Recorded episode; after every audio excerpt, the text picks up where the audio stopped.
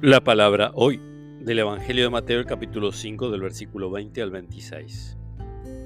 Jesús dijo a sus discípulos, Les aseguro que si la justicia de ustedes no es superior a la de los escribas y fariseos, no entrarán en el reino de los cielos.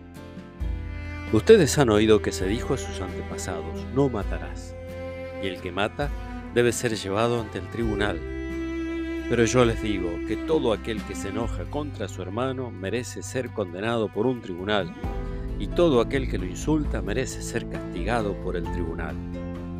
Y el que lo maldice merece el infierno. Por lo tanto, si al presentar tu ofrenda ante el altar te acuerdas que tu hermano tiene alguna queja contra ti, deja tu ofrenda ante el altar, ve a reconciliarte con tu hermano y solo entonces vuelve a presentar tu ofrenda.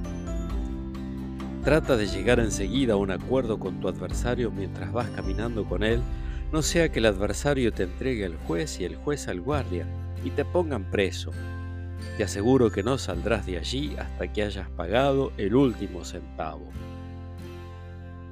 Palabra del Señor.